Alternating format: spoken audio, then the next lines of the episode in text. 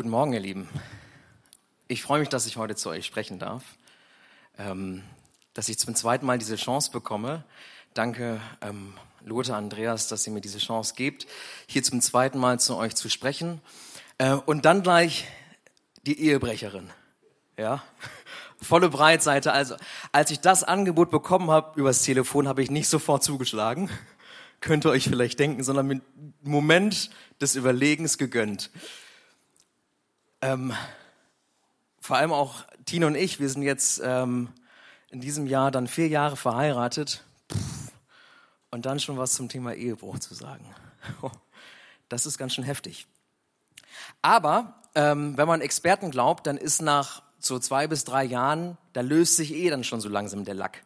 Ja, das sagen die Experten. Und ähm, man kommt in so einen Ehealltag hinein. Ähm, und an dieser Stelle setzen, ich weiß nicht, ob dir schon mal begegnet ist, ähm, da setzen im Internet so Seitensprungportale, setzen genau an diesem Punkt ein und sagen, hey, das ist jetzt original ein Slogan, spürst du noch das Feuer der Leidenschaft? Entfliehe dem Beziehungsalltag mit dem besten Seitensprungportal. Nach zwei bis drei Jahren, da setzt der Alltag schon ein. Warum gehen Menschen überhaupt fremd? Warum orientieren wir uns manchmal Richtung eines anderen Partners, ähm, einer anderen Person? Es gibt so Statistiken, die sagen, dass gerade so während Sommerurlauben 15 bis 60 Prozent fremdgehen. Also 15 bis 60 Prozent ist eine sehr weite Spannbreite, ich weiß. Der Paare gehen im Sommerurlaub fremd. Warum gehen wir eigentlich fremd?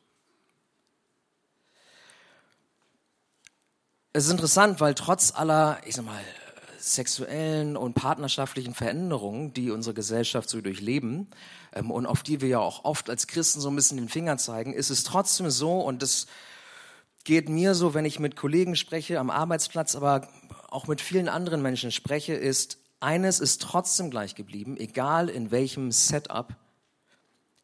Wir haben alle noch diese Idee und den Wunsch nach der einen großen Liebe.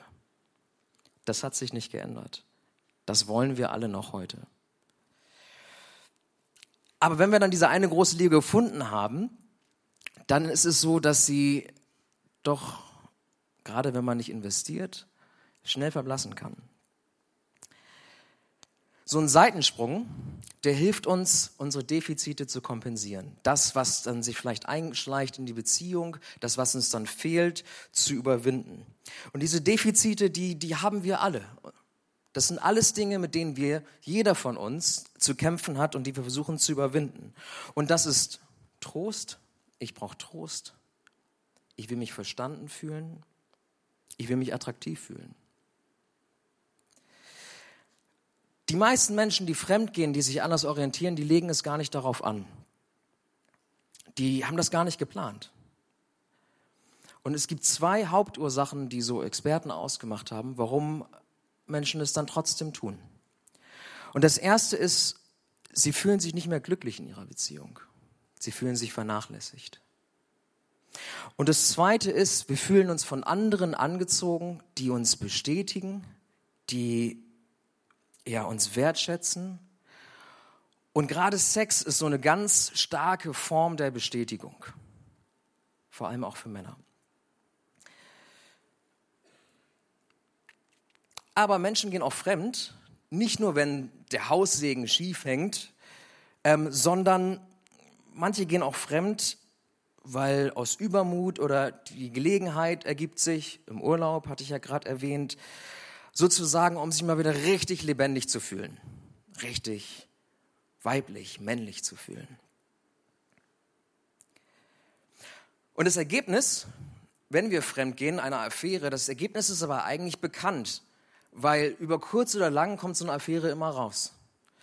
Und das Ergebnis ist, dass ich dem Fundament meiner großen Liebe, meiner Beziehung, den Boden unter den Füßen wegziehe. Das Fundament, das da ist, ich bin einzigartig. Ich bin geliebt. Und nur ich bin mit dieser Liebe gemeint. Gehe ich meinem Partner fremd, zeige ich ihm aber, zumindest in Teilen bist du austauschbar. Und das tut extrem weh. Aber auch mein Umfeld reagiert auf so eine Affäre. Und ähm, das, die Animation zeigt es so ein bisschen und verdeutlicht, dass die Familie wendet sich vielleicht ab, deine eigene Familie ähm, oder auch die Verwandtschaft wendet sich ab. Dein Ruf ist ruiniert, vielleicht verlierst du auch den Job. Vor allem aber ist deine Glaubwürdigkeit und deine Integrität ist hinüber. Und auch deine Beziehung zu Gott ist gestört. Auch da treibt er treibt das Fremdgehen so ein, so ein Keil dazwischen. Und selbst wenn du als, als Partner dem anderen dann wieder ähm, vergeben kannst, ist es doch so, dass du dich dann trotzdem fragst, wenn er mir einmal untreu geworden ist, vielleicht wird er mir nochmal untreu. Das schwingt dann immer so noch mit. der Professor für medizinische Psychologie an der Universität Heidelberg, ich habe so viele Interviews mit ihm gelesen, ähm, in der Zeit oder im Spiegel, in verschiedenen Zeitschriften. Er fasst das Ganze so zusammen und er sagt, Seitensprünge passieren, weil wir Menschen verführbar sind. Seitensprünge passieren, weil wir Menschen verführbar sind. Und deshalb ist Johannes 8, diese Stelle, über die ich heute reden möchte, da geht es nicht nur um diese Geschichte einer Frau, die beim Ehebruch erwischt wird. Vielleicht kennst du diese Geschichte und hast sie schon ganz, ganz oft gelesen und dazu was gehört. Aber es geht eigentlich gar nicht um diese Frau, sondern es geht vielmehr um Jesus, der uns aufzeigt, wie verführbar wir sind. Es geht um unsere Verführbarkeit und er zeigt uns, wie wir uns wieder freischwimmen können. Er zeigt uns einen Weg hinaus. Lasst uns gemeinsam in den Text schauen. Ihr habt ihn im Infoblatt, aber ich möchte mit euch da jetzt einmal so durchgehen. Johannes 8, ab Vers 2. Früh am Morgen war Jesus wieder im Tempel. Das ganze Volk versammelte sich um ihn und er setzte sich und begann zu lehren. Da kamen die Schriftgelehrten und die Pharisäer mit einer Frau, die beim Ehebruch ertappt worden war. Sie stellten sie in die Mitte sodass jeder sie sehen konnte. Dann wandten sie sich zu Jesus. Meister, sagten sie, diese Frau ist eine Ehebrecherin. Sie ist auf frischer Tat ertappt worden. Mose hat uns im Gesetz befohlen, solche Frauen zu steinigen. Was sagst du dazu? Mit dieser Frage wollten sie Jesus eine Falle stellen, um dann Anklage gegen ihn erheben zu können. Aber Jesus beugt sich vor und schrieb mit dem Finger auf die Erde. Als sie jedoch darauf bestanden, auf ihre Frage eine Antwort zu bekommen, richtet er sich auf und sagt zu ihnen, wer von euch ohne Sünde ist, der soll den ersten Stein auf sie werfen. Dann beugte er sich wieder vor und schrieb auf die Erde. Von seinen Worten getroffen, verließ einer nach dem anderen den Platz. Die Ältesten unter ihnen gingen als Erste. Zuletzt war Jesus allein mit der Frau, die immer noch dastand, wo ihre Ankläger sie hingestellt hatten. Er richtete sich auf. Wo sind sie geblieben? fragte er die Frau. Hat dich keiner verurteilt? Nein, Herr, keiner, antwortete sie. Da sagte Jesus, ich verurteile dich nicht, dich auch nicht. Du darfst gehen. Sündige von jetzt an nicht mehr.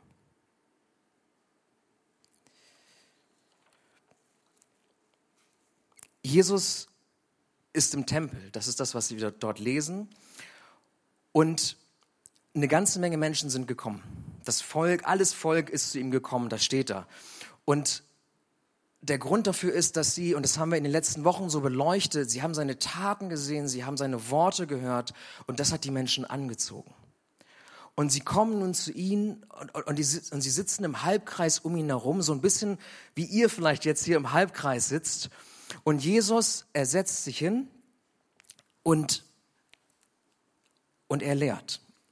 Er hat sich hingesetzt, das haben die jüdischen Lehrer damals so gemacht. Und er lehrt, das heißt, er hat das Alte Testament ausgelegt. Das ist das, was er gemacht hat. Und jetzt stellt euch vor, wir sitzen hier in einem Kreis, in diesem Halbkreis, in dieser Runde und ich lege aus, euch das Alte Testament aus und in diese Runde hinein platzen jetzt die Schriftgelehrten und die Pharisäer mit dieser Frau. Frisch ertappt beim Ehebruch. Und Schriftgelehrte und Pharisäer, falls du noch nicht so bewandert bist mit der Bibel, Schriftgelehrte und Pharisäer, das waren, das waren die Erlesenen, die lesen und schreiben konnten und die das Gesetz studiert haben und die Pharisäer, die ganz peinlich darauf geachtet haben, dass das Gesetz auch eingehalten wird. Und die schleppen jetzt diese Frau rein, die war wahrscheinlich noch im, im Nachthemd, weil das war gerade am Morgen passiert. Vielleicht haben ihre Verwandten sie erwischt oder ihr Ehemann selbst hat sie erwischt und hat sie dann den Rabbinern übergeben. Und jetzt wird sie hier so vorgezerrt und steht da, wahrscheinlich komplett verängstigt, in, vielleicht im Nachthemd, und ganz laut wird sie angeklagt und es wird gesagt, du, sie ist beim Ehebruch ertappt worden. Und sie steht da und sie hat, sie hat keine Entschuldigung. Sie hat ähm, nichts, was sie dazu sagen könnte. Und ist da jetzt in dieser Runde. Das ist eine ganz schön dramatische Situation. Denn die schriftgelehrten Pharisäer fordern nichts anderes als ihren Tod.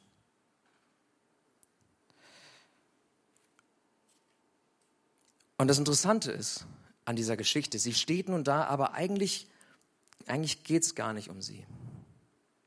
Eigentlich geht es gar nicht um ihre Tat. Darum geht es gar nicht. Denn an der ganzen Geschichte, an diesem ganzen Setup ist gehörig was faul. Und ich will euch kurz sagen, warum. Ähm, drei Dinge, die ich euch nennen möchte. Das erste ist eine Frage, die ich aufwerfen möchte, ist, warum wurde nur die Frau gebracht? Warum nicht der Mann? Denn das Gesetz hat auch damals vorgesehen, dass beide zum Tode verurteilt werden sollen. Für einen Ehebruch braucht es zwei Menschen. Das Zweite, warum brachten sie die Frau überhaupt vor Jesus? Denn um sie zu verurteilen, brauchten sie das gar nicht. Warum haben sie die Frau in diese Mitte gezerrt vor all diese Menschen, wenn sie sie hätten auch so verurteilen können? Und das Dritte, warum forderten sie, dass die Frau gesteinigt wird? Denn wenn man in das Alte Testament schaut, ins dritte Buch Mose, stand auf Ehebruch zwar die Todesstrafe, aber nicht durch Steinigung oder nur in besonderen Fällen. Und es war auch in dieser Zeit auch durchaus üblich, dass man die Frau einfach geschieden hat. Aber sie fordern hier die Steinigung.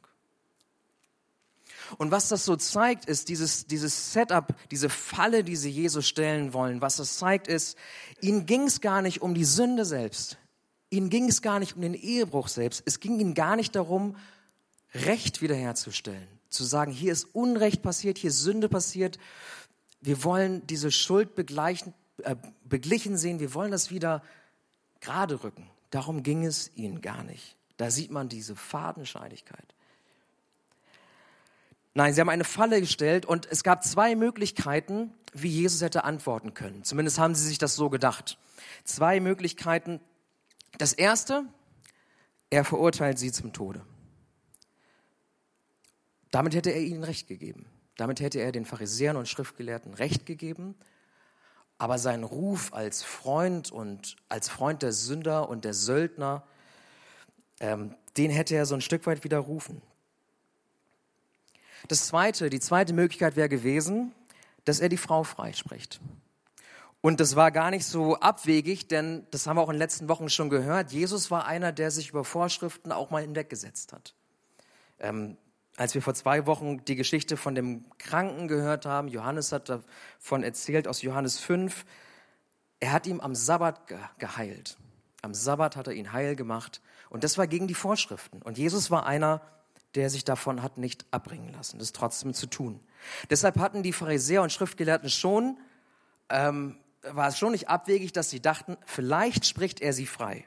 Und hätte er sie freigesprochen, hätte er doch den Ehebruch gebilligt und gesagt, das ist in Ordnung. Und dann hätte er gegen das Gesetz Mose verstoßen. Das war ihre Idee. Und nicht nur die Frau haben sie benutzt, sie haben auch die Menschenmenge benutzt. Denn um jemanden der Irrlehre zu überführen, brauchten sie Zeugen. Deshalb dieser große Kreis an Menschen. Deswegen haben sie es so öffentlich gemacht. Sie wollten, dass vor, es gibt 20 Euro für die Kollekte, ähm, oder Pizza für alle. Ähm, auf jeden Fall, sie haben die, die Frau und sie haben die Menschen nur benutzen wollen, ähm, um Jesus zu überführen der Irrlehre. Darum ging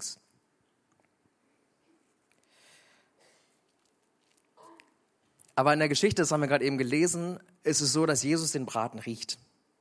Er riecht den Braten und er weiß, worum es ihm wirklich geht. Und was macht er? Er beugt sich vor und er malt in den Sand. So, da gibt's unterschiedliche Auslegungen, was, warum er jetzt im Sand gemalt hat. Einige sagen, er hat ähm, da reingeschrieben, ähm, vielleicht auch die Sünden der Ankläger aufgeschrieben, um zu zeigen, guck mal, ihr seid selber nicht besser. Vielleicht hat er auch einfach im Sand rumgemalt, um denen zu zeigen, ich ignoriere euch. Ihr, ich weiß, dass eure Fragerei unecht ist, da gebe ich kein Deut drauf. Er hat sich vorgebeugt, er hat in den Sand gemalt, aber die Schriftgelehrten und Pharisäer, die haben nicht locker gelassen. Sie haben weiter gefragt, denn sie wollten unbedingt eine verwertbare Aussage kriegen, um Jesus zu überführen. Und irgendwann reicht es Jesus dann auch. Er hört auf zu malen, er steht auf und er sagt diesen entscheidenden Satz. Wer von euch ohne Sünde ist, der soll den ersten Stein auf sie werfen. Wer von euch ohne Sünde ist, der soll den ersten Stein auf sie werfen. Vier Punkte, die ich euch daraus mitgebracht habe. Und der erste ist, in dieser Situation bleibt Jesus absolut gerecht. Jesus widerspricht dem Gesetz gar nicht wenn ihr genau hinschaut. Er widerspricht dem Gesetz nicht. Das Gesetz Mose gilt weiter. Er widerspricht sogar noch nicht mal der Forderung, sie zu steinigen, sondern er fordert, dass das Todesurteil vollstreckt wird durch den, der ohne Sünde ist. Er sieht den Ehebruch als das, was es ist. Ein Verstoß gegen Gottes Gebot. Als die Sünde, die es ist. Und als Schuld, die beglichen werden muss. Deshalb, Jesus ist kein Weichspüler. Im Gegenteil. Und das ist der zweite Punkt. Jesus hängt die Latte sogar noch höher. In der Bergpredigt hat Jesus das Gesetz quasi nochmal verschärft. In Matthäus 5, 27 bis 28, da lesen wir, ihr wisst, dass es heißt, du sollst nicht die Ehe brechen. Ich aber sage euch, jeder, der eine Frau mit begehrlichem Blick ansieht, hat damit in seinem Herzen schon Ehebruch mit ihr begangen. Jesus setzt die Latte noch mal höher. Und es zeigt, dass Jesus Sünde nicht auf die leichte Schulter nimmt oder die Gebote hier abschwächt. Aber gerade weil er die Sünde so radikal fasst, die Latte noch mal höher hängt, bis in die Wurzel der Sünde hineinschaut, in das Verborgenste, in das, was andere nicht sehen, in unsere Gedanken. Gerade dadurch löst er den Unterschied auf zwischen den Gerechten und den offensichtlichen Sündern. Er löst den Unterschied auf zwischen den Pharisäern, die vermeintlich Rechtschaffene mit der weißen Weste, und der Frau, die frisch ertappt worden ist.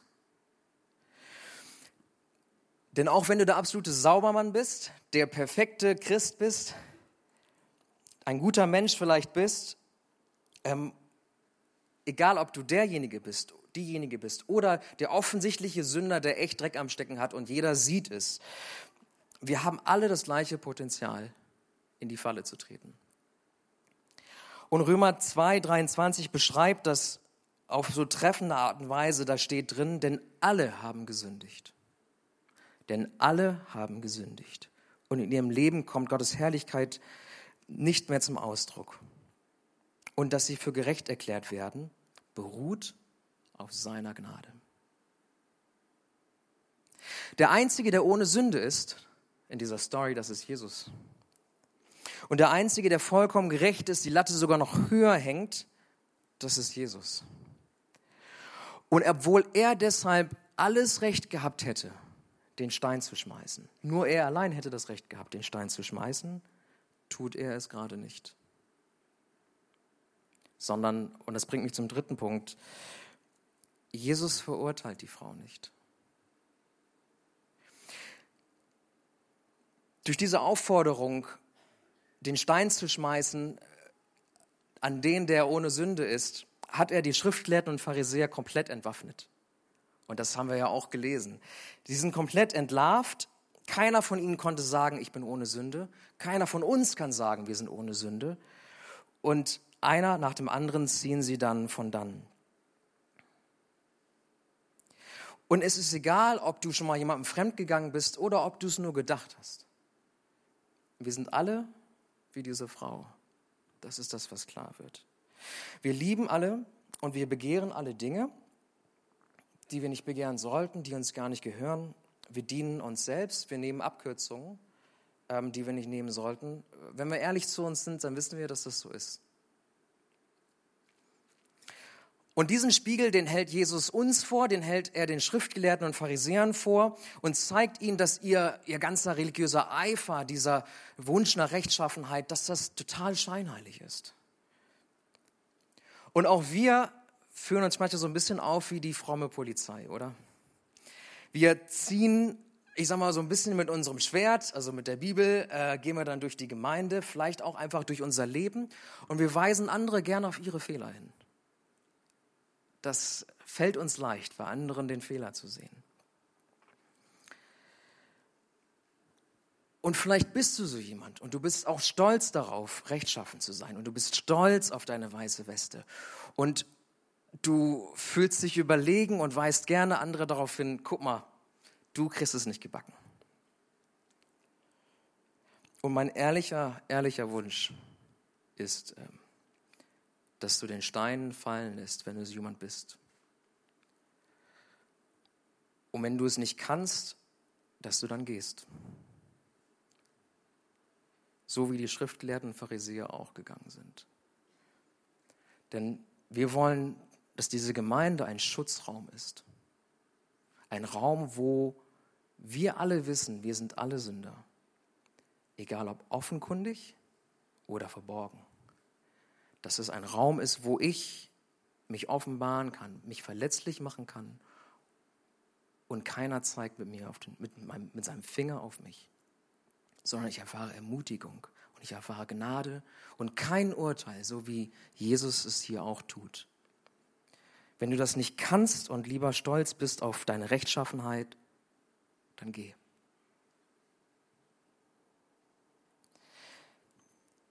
Denn Jesus hat sich immer wieder gegen diese Art von Gesetzlichkeit aufgelehnt. Immer wieder macht er deutlich, und das lesen wir in Matthäus 9, Vers 13, geht und denkt einmal darüber nach, was jedes Wort bedeutet. Barmherzigkeit will ich und nicht Opfer. Dann versteht ihr, dass ich nicht gekommen bin, um Gerechte zu rufen, sondern Sünder. Und diese Barmherzigkeit ist Grundlage für unser Miteinander. Galater 5, Vers 14 bringt es so auf den Punkt. Denn das ganze Gesetz ist in einem einzigen Wort zusammengefasst, in dem Gebot, du sollst deinen Mitmenschen lieben wie dich selbst. Wenn du wissen willst, was Jesus mit diesem Gebot gemeint hast, dann schau auf diese Geschichte. Dann schau, wie Jesus geliebt hat. Was meint er damit, wenn er sagt, liebt einander? Er macht es vor. Und er zeigt hier, wie er diese Frau liebt. Und wie liebt er? Jesus hat Sünde Sünde genannt.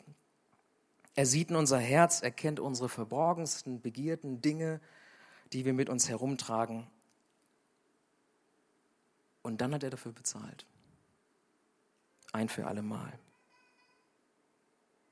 Für deine Schuld, für meine Schuld und nachdem er dafür bezahlt hat, hat verkündet er, ich verurteile dich nicht.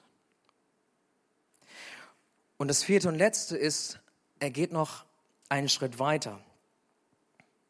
Wenn du vor zwei Wochen im Gottesdienst warst, dann kommt dir Vers 11 hoffentlich bekannt vor, wenn du dann noch, wenn du wach warst. Ähm, da sagt Jesus, ich verurteile dich auch nicht. Du darfst gehen. Sündige von jetzt an nicht mehr. Bei dem Satz sollte es klingeln. Die Elberfeller Übersetzung formuliert es sogar so, sie sagt nicht, du darfst gehen, sondern sie sagt, geh hin. Und das trifft den Kern eigentlich ganz gut. Denn Jesus sagt hier zu uns, ich habe Sünde, Sünde genannt, ich habe dafür bezahlt, ich verurteile dich nicht und ich will, dass du dein altes Leben hinter dir lässt. Er sagt nicht, ich verurteile dich nicht und dein Ehebruch spielt keine Rolle mehr, sondern ich spreche dich frei. Ich mache dich wieder gerecht. Und wenn du dieses Gnadengeschenk annimmst, wenn du diese Freiheit annimmst, dann leb doch nicht mehr so, wie du es getan hast. Leb ein neues Leben. Und wenn wir dieser Predigtreihe überlegen, was, was heißt, Jesus zu erleben, dann heißt es genau diese Gnade zu erfahren. Diese Gnade am eigenen Leib zu erfahren, was es heißt, wenn unsere Schuld, selbst die verborgensten Dinge, wenn wir sie ihm bringen können, wenn wir sie anderen bringen können und nicht verurteilt werden, sondern Vergebung erfahren, unser altes Leben hinter uns bringen können und gemeinsam, gemeinsam, die wir hier zusammensitzen, gemeinsam mit Gott auf einen neuen Weg gehen können. Und vielleicht sitzt du jetzt hier und überlegst, und ich will dir aus meinem eigenen Leben kurz was erzählen. Bevor ich meine Frau Tine kennengelernt habe, war ich auch mal in so einer Beziehung, in die ich irgendwie reingeschlittert bin, wo ich irgendwie, äh, ja, wo ich, wo aus dem Flirt eine Beziehung wurde und eigentlich wollte ich das gar nicht. Und auf einmal war ich mit diesem netten Mädchen zusammen und es war irgendwie schön, jemanden zu haben, aber ich habe sie nicht geliebt. Und dann kam das geplante Auslandssemester ähm, und ich bin in die Sonne Kaliforniens geflogen. Und ähm, wie ich das am Anfang erzählt habe, warum, warum gehen Leute fremd?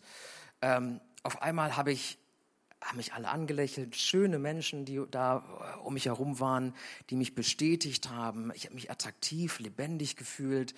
Ähm, das waren exotische Leute aus Mexiko und Hawaii und ähm, und klar, dann, dann nimmt man das Lebensgefühl auf und äh, man beginnt zu flirten und dann habe ich meine Freundin betrogen. Und ich weiß nicht, ob dir das auch schon mal passiert ist. Ich bin morgens um fünf dann der Walk of Shame. Ich weiß nicht, ob ich das was sagt. Ich bin morgens um fünf dann zurück in mein Wohnheim und dann begegnete mir mein Kumpel Christian, der auch gerade von seinem Walk of Shame kam. Ähm, und er sagte dann noch zu mir, mit Glauben nichts am Hut, sagte, mit dem Fremdgehen musst du echt aufpassen. Das kann Überhand nehmen. Und ging dann so in sein Bett. Und ich habe mich total ertappt gefühlt dass mir jemand, der mit dem Glauben nichts an Hut hat, dass er mich warnt davor, vor den Folgen des Fremdgehens. Ich habe dann die Beziehung schnell beendet, ähm, noch als ich da war, über Skype. Rate ich keinem. Ähm, aber was ich gemerkt habe, ist, ich habe jemanden, ich habe sie damit sehr verletzt. Und darüber hinaus war ich auch noch viel zu feige, ihr wirklich zu sagen, was passiert war. Ich habe irgendeinen anderen Grund vorgeschoben, um die Beziehung zu beenden. Und für sie kam es komplett aus heiterem Himmel. Das war aus dem Nichts. Vielleicht trägst du so eine verborgene Last mit dir herum und du hast es bis heute noch nicht geschafft, es zu bekennen.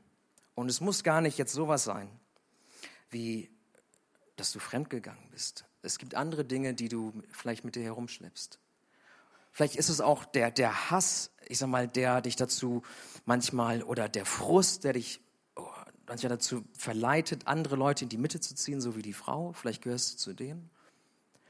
Vielleicht bist du auch jemand, der sagt, naja, fremdgegangen bin ich noch nicht, aber ich gucke mir die ein oder anderen Videos an. Ich habe diese Kollegin, mit der ich ab und zu flirte und was trinke, aber da ist ja nichts dabei.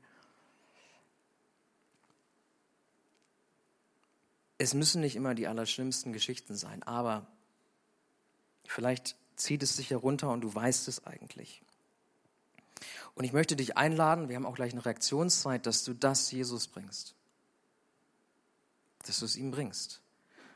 Wissend, dass egal wie lange es du, wie lange du deine vielleicht Affäre verheimlichst und mit dir herumschleppst, ob du jetzt jeden Dienstag seit 40 Jahren immer in den Saunaclub noch fährst nach der Arbeit und länger arbeitest.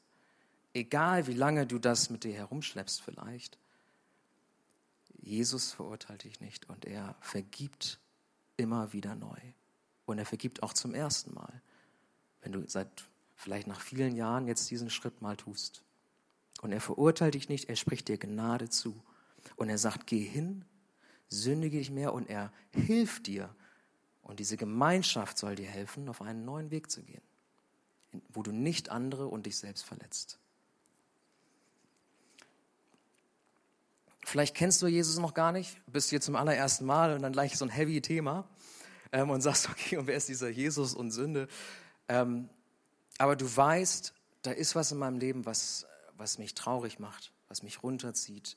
Eine Spirale, die nicht gut ist. Auch dann lade ich dich ein, diesem Jesus mal eine Chance zu geben.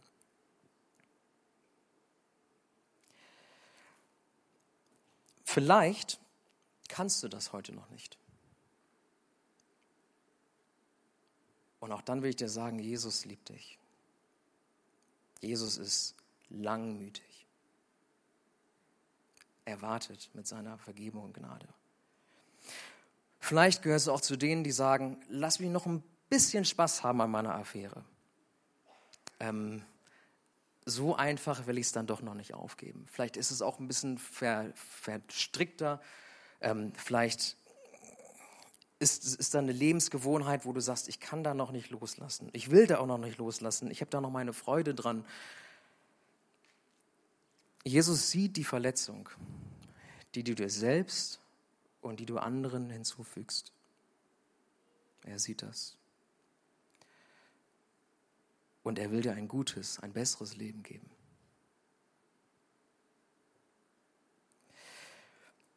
Die Wahrheit ist, und das gehört dazu und das gehört gesagt und das ist das, was Jesus hier auch tut, ähm, wenn er sich zum Gesetz stellt. Die Wahrheit ist, Sünde erwischt uns alle und du bist schuldig. Aber die Gnade ist auch, und das ist das, was er uns hier so zuspricht und was er der Frau zuspricht und was ich euch zusprechen möchte heute ist, die Sünde hat uns schon erwischt. Aber er verurteilt dich nicht. Und was ich mir wünsche und was wir auch gleich so ein bisschen feiern wollen, ist, wenn wir diese Reaktionszeit haben und gleich die Lieder haben, ist, dass das hier ein Raum ist, wo du als offenkundiger Sünder genauso wie als jemand, der scheinbar die weiße Weste hat und wo alles läuft, dass wir hier zusammen können und dieses heilige Chaos feiern.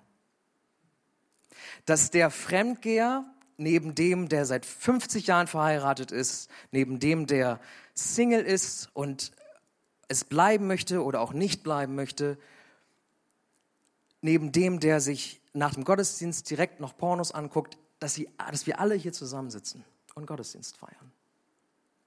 Und dass wir in einer barmherzigen Art und Weise Wahrheit sprechen in das Leben des anderen, wenn es die Gelegenheit ergibt.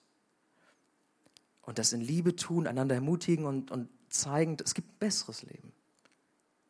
Dass wir, das, dass wir diese Wahrheit hier kultivieren, aber gleichzeitig auch die Gnade, die aushält, dass da jemand im Ehebruch ist dass da jemand ist, der stiehlt, dass da jemand ist, der vielleicht auch, der, der lästert, der andere Leute nach vorne zieht. Und dieses heilige Chaos, das wünsche ich mir, dass wir das schaffen, das hier zu kultivieren, den Gottesdienst so zu gestalten und dazu einzuladen, in dieses heilige Chaos. Das zu managen ist nicht so einfach, aber Gott ist gnädig.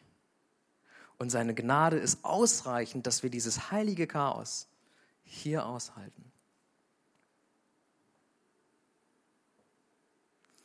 Lass mich beten. Vater im Himmel, ich danke dir dafür, dass du gnädig bist.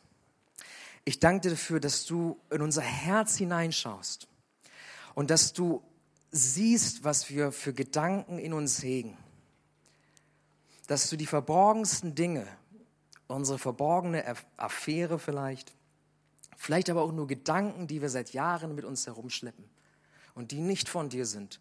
Du siehst das alles und du verurteilst uns nicht. Du bist gnädig. Und wenn wir das möchten und unsere Schuld vor dir bekennen, dann sprichst du uns frei. Und du sagst, geh hin und lass das alte Leben hinter dir und ich stelle dir Leute an die Seite, liebe Menschen, die dich unterstützen auf diesem neuen Weg in ein besseres Leben. Und ich danke dir dafür, dass du am Kreuz gestorben bist, um diesen Weg frei zu machen. Und ich danke dir dafür, dass du uns Gemeinde schenkst, diese Gemeinschaft schenkst, wo wir das miteinander teilen dürfen. Wo wir voreinander verletzlich sein dürfen. Wo wir als starke Männer, starke Frauen zeigen dürfen, dass wir schwach sind in Wirklichkeit.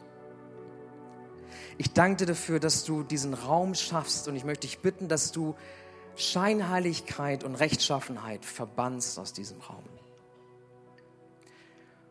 Und ich möchte dich bitten, dass noch andere Menschen, die dich noch nicht kennen, wenn du Jesus noch nicht kennst, dass du erfährst, er ist gut. Es geht nicht um Gebote. Es geht darum, ein Leben mit dir zu leben und du bist gut und du bist gnädig und keine Schuld ist zu groß.